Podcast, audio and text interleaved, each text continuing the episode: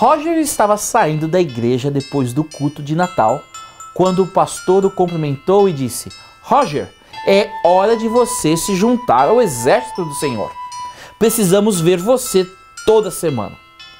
Eu já estou no exército do Senhor, respondeu Roger.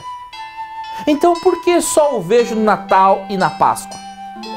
Roger olhou para o lado, para o outro e em seguida inclinou-se para sussurrar: Eu estou no serviço secreto. Ele desejava que eles trabalhassem para ele como agentes do serviço secreto. Mas Herodes não percebeu que eles eram verdadeiros seguidores do rei.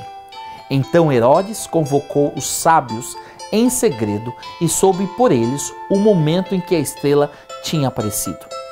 Vão a Belém e procurem o menino com atenção, disse ele. Quando o encontrarem, voltem e digam-me, para que eu vá e também o adore.